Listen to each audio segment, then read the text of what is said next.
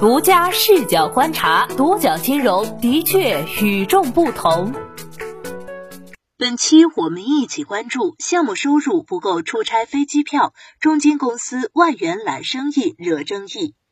中金这两年越来越接地气了，早年那个高高在上、不可一世的投行贵族似乎成了历史。一些早年其看不上的项目，好些都参与其中。一位资深投行从业人士如是说。二月二十四号，中金公司一万元中标嘉兴银行永续债项目引发市场热议，有网友连环发问：这价格够项目组成员出差飞机票吗？连中金都内卷了。去年监管多次警示投行承销费过低等乱象，甚至开出罚单。中金公司为何接下了二零二一地板价债券承销第一单？十余年前，中金公司是无数金融人心中的中国第一投行，但近年来却逐渐跌落神坛。为了重塑形象，中金公司做了不少努力。独角金融发现，中金公司此次万元揽生意背后，或许透露出其新的调整思路。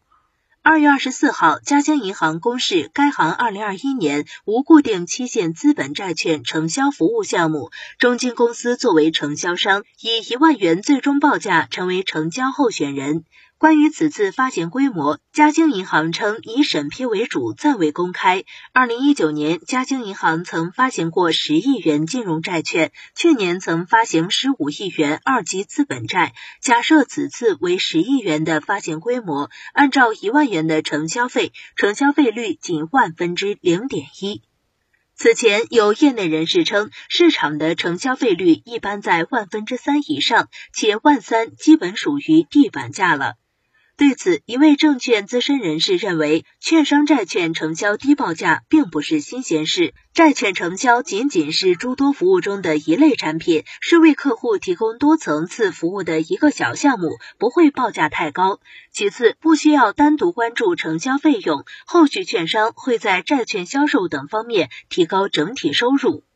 也有业内人士分析称，对券商来说，并不是只赚这一单生意的钱。券商发行公司后续还会进行其他活动，券商可以与债券发行公司建立长期关系，保持合作。其实，债券承销价格战由来已久，中金公司的超低承销费并非个例，更有甚者零元承销。二零一八年，中证协曾发布公司债券承销业务收费情况行业通报。数据显示，有五十二个公司债券项目未收取承销费，有六十二个公司债项目承销费率不高于千分之一，其中有二十一个项目承销费率在万分之一以下。二零二零年四月，厦门特房集团债券承销第一中标候选人为兴业银行厦门分行和中信证券联合体，承销费率为百分之零点零零零零一，低至千万分之一。海南省发展控股有限公司公开选聘发行中期票据主承销商，中信证券和兴业银行中标，承销费率为百分之零点零零零三。二零一九年四月，天津滨海农村商业银行的二零一九年无固定期限资本债券发行成交项目，海通证券、中信证券成为入围供应商，招标代理费总金额为零元。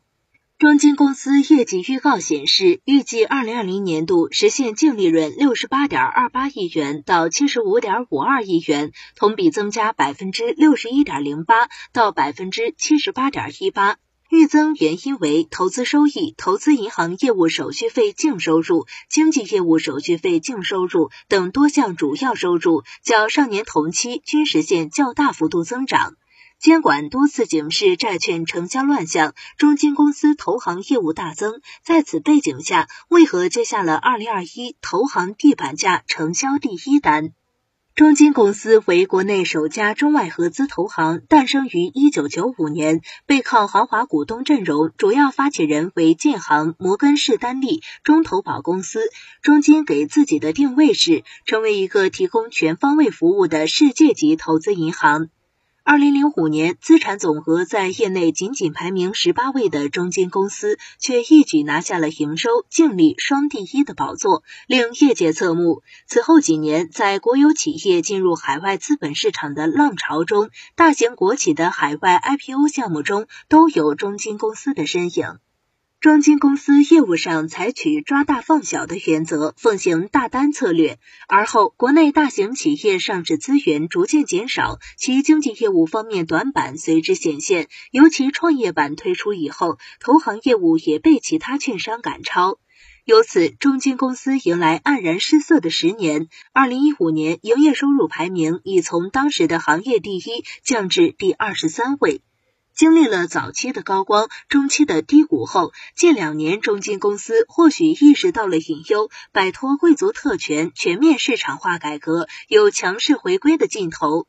二零一六年十一月，中金公司收购中投证券百分百股权，弥补了经济业务的劣势，资本规模和市场地位均有显著提升。二零二零年三月，中金公司 CEO 黄朝辉在公司业绩发布会曾公开表示，今后几年中国的资本市场会发生重大变化，资本市场将从以间接融资为主转向直接融资为主。中金公司决定要抓住这个机遇。我们的规模依然是短板，所以我们提出了这样一个战略：虽然市场份额和人均收入都重要，但我要市场份额优先。虽然增长和 ROE 都重要，但是我要增长优先。同年十一月二号，已在香港主板上市的中金公司回归 A 股市场。近三年的财务数据中，中金公司表现颇佳，亮眼的投行业绩也符合上述高层的愿景。二零一九年，中金公司投行业务收入已经排名行业第三。二零二零年上半年完成 A 股 IPO 十三单，成交规模二百四十四亿元，同比增长近三倍，排名行业第二。债券成交方面，据信达证券研报，二零一九年中金公司完成债券成交金额六千二百一十二亿元，市占率从二零一四年的百分之五提升至百分之八，债券成交排名升至第三位。按照问的口径统计，二零二零年券商总成交金额排名，中信证券和中信建投依然引领行业，而中金的排名下降了一个名次，位居第四。有业内人士透露，中金公司投行部引入一些新鲜血液，最近投行市场好多项目都看到了中金的身影。再加之此前的万元揽成交生意一事，是否意味着中金投行业务有了新的发展思路？独角金融也联系了中金公司内部人士询问，不过对方表示不太方便回复。按中证协正在修订的公司债券承销业务规范，券商想要获得公司债主承销商资格，标准之一就是公司债承销金额在行业排名进入前二十名，或者分类监管评级结果至少一年在 A 级以上。因此，各大券商都在努力抢占市场份额，多家采取薄利多销策略，倒贴承销项目的券商不在少数。二零二零年五月，中信证券白菜价券商成交引起轩然大波。二零二一年一月，十二家券商涉嫌债券招标的低价竞争，遭中证协点名。中证协表示，低价竞争行为反映出市场有效选择机制的失灵，长此以往将造成承销机构看门人职责的通道化，埋下债券市场风险隐患，进而伤及行业自身。其背后折射出的是承销机构激励机制异化、信用信仰非理性、职业质量轻视和风险意识淡漠等深层次问题，必然正是其潜在危害影响，防微杜渐，防患于未然。